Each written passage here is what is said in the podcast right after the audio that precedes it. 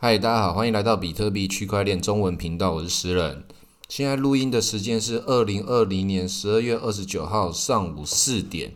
好，那我们比特币的价钱来到两万六千八百二十六点，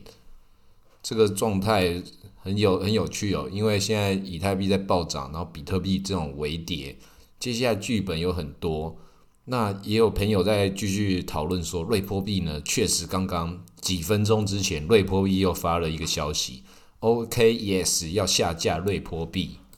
那我们特别开了一个杠杆合约公园群，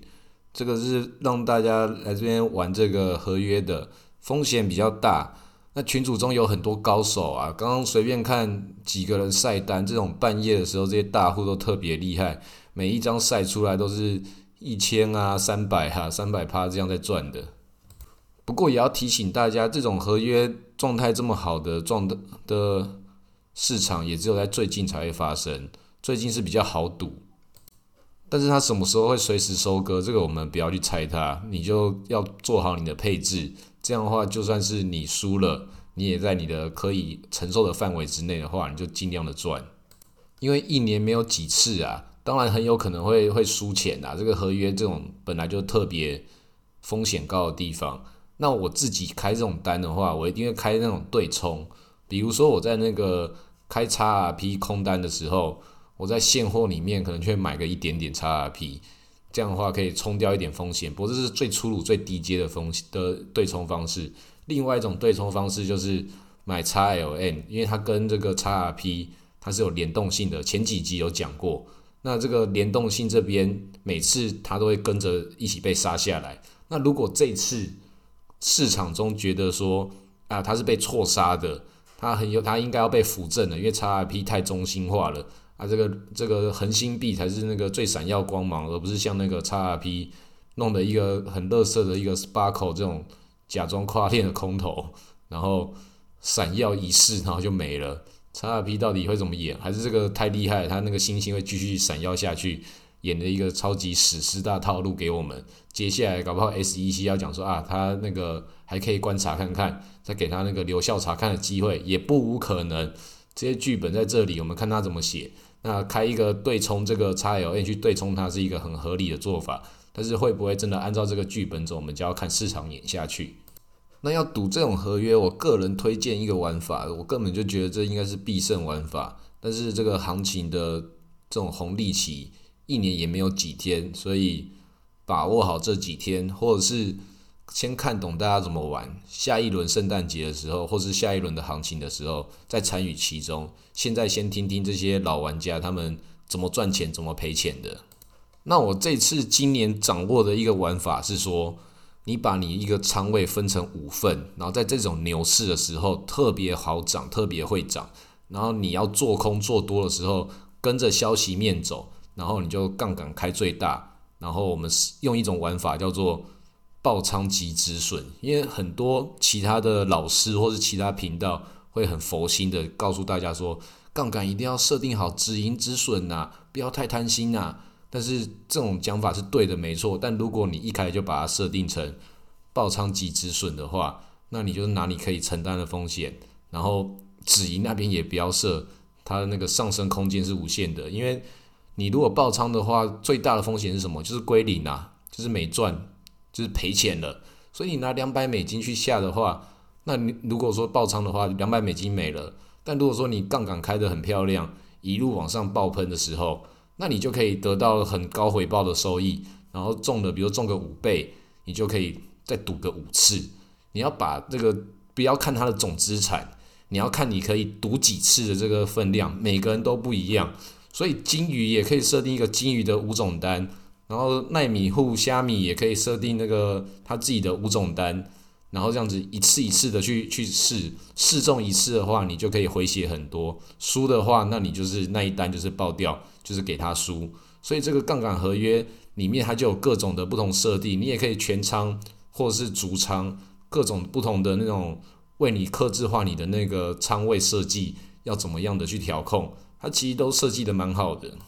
但是有另外一个特别要去注意的，就是比如说那个我们就讲古典以太币好了。它那个交易量没有到很大，所以你合约如果杠杆倍率开很大，你的量又没有那么少的话，比如说你就下个下个两百颗，这个不算是太多，但是呢量体也是不算太小，就跟它上个五五十倍、一百倍的话，应该是最多只能币安只能开到五十倍，然后你这个倍率就会影响市场，它变成一个很大颗的那个果实在那边，那些巨兽金鱼一定被镶出来，特别爆你这一仓，然后它就。因为你那个交易量，你你下这个合约之后，你要看你那个张数跟上面那个交易量，它是不是在同一个量级里面。如果你的交易交易的张数跟今天一整天的交易量可能占了它三十趴、七十趴的话，那你这个就是风险很高。专门报你这一场是很合理的，它就可能你猜多，然后他就故意先空你一张，然后一根针插下来，然后往上走。然后那根针看在你的那个视野之中，你可能觉得，干这根针就针对我。但是你把这个线图拉开来看的时候，那根是深稍微深了一点，但是时间长，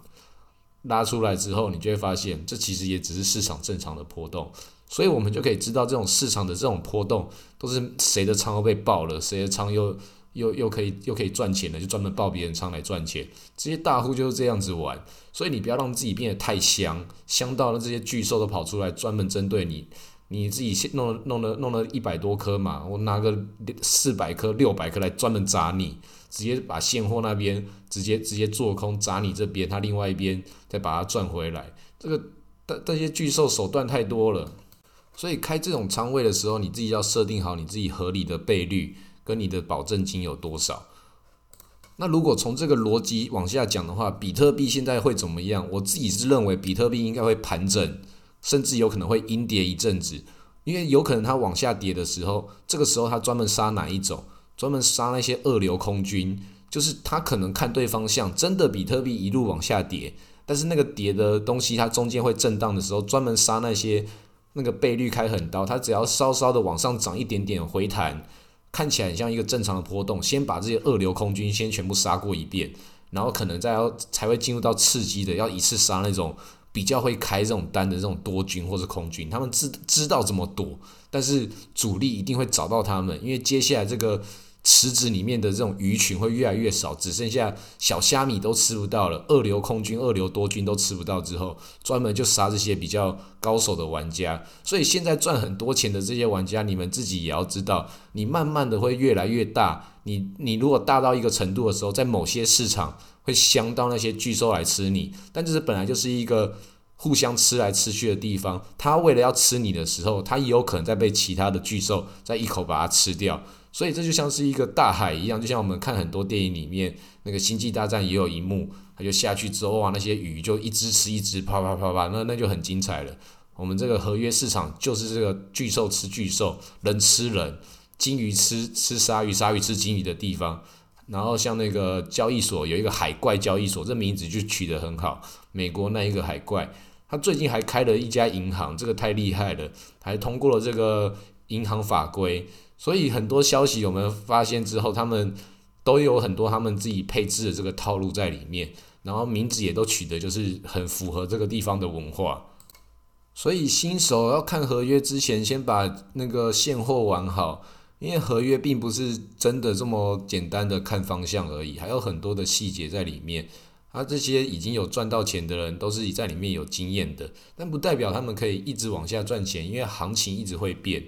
市场有很多种不同的形态，也不会说你每一次波段都吃得到。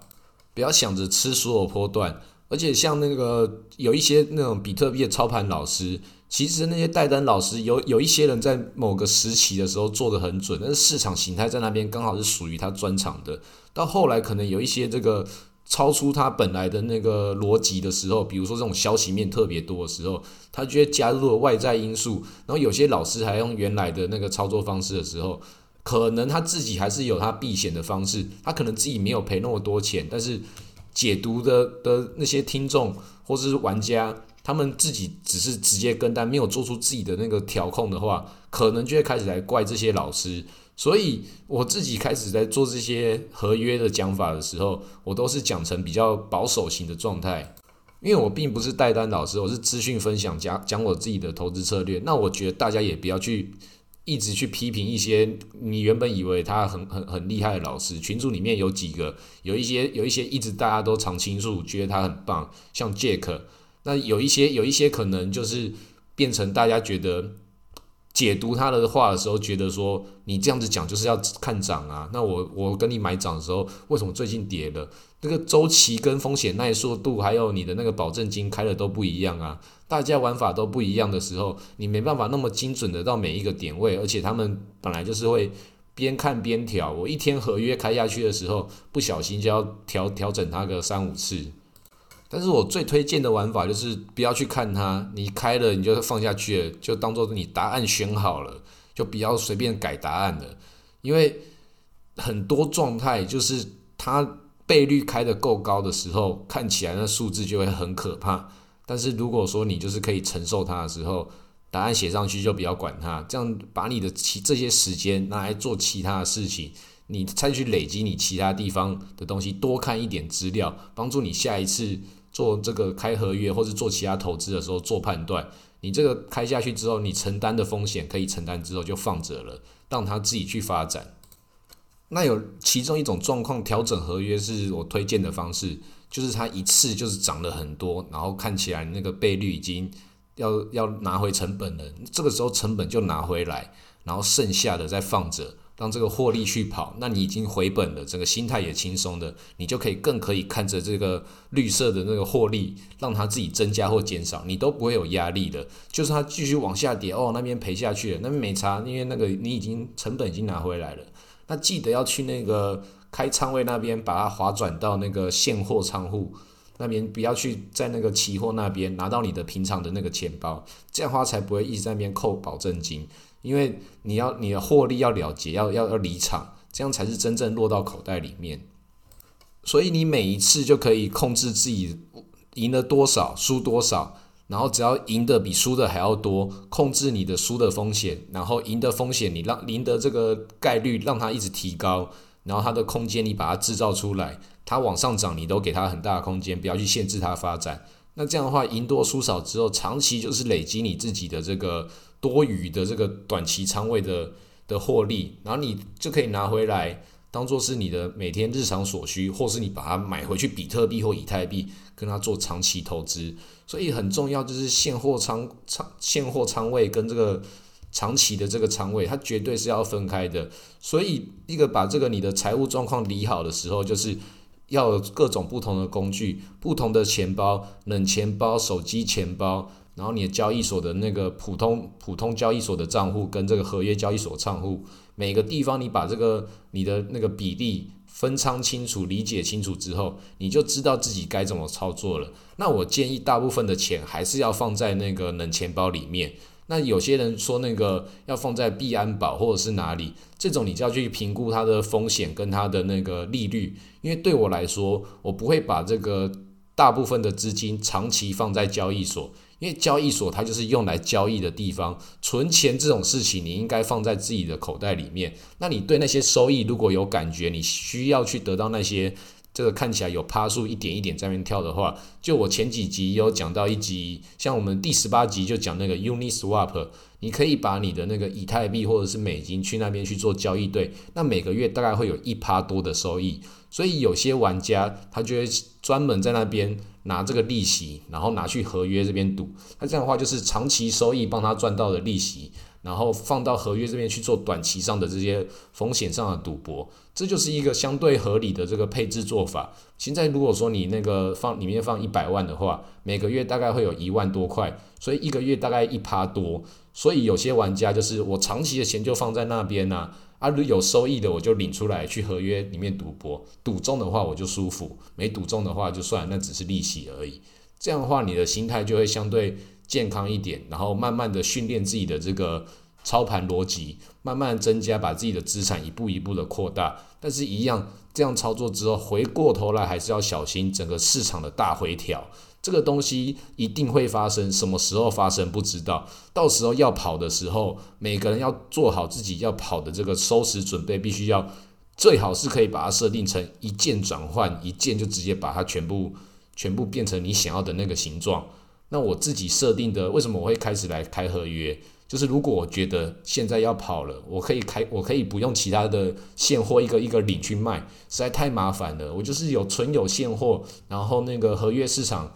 开开空开期货，这样的话对我来讲是最轻松的。我不然每次之前在那边转账要跑的时候，谁知道转过去之后，它那个时间还还一不一样？因为有时候会塞车啊。所以这样的话，配置对我来讲是一个最轻松，不用操作太多事情。因为那边现货我也不想跑啊，因为因为跑了要零换手续费之外，我本来就是要放长期的，所以用合约来避险，回到过回到它这个东西本质上的操作逻辑的时候，再加上一些赌博的成分，这是我玩这个事情的这个我认为很合理的一个操作方式，那推荐给大家参考。那今天录到这里，谢谢大家。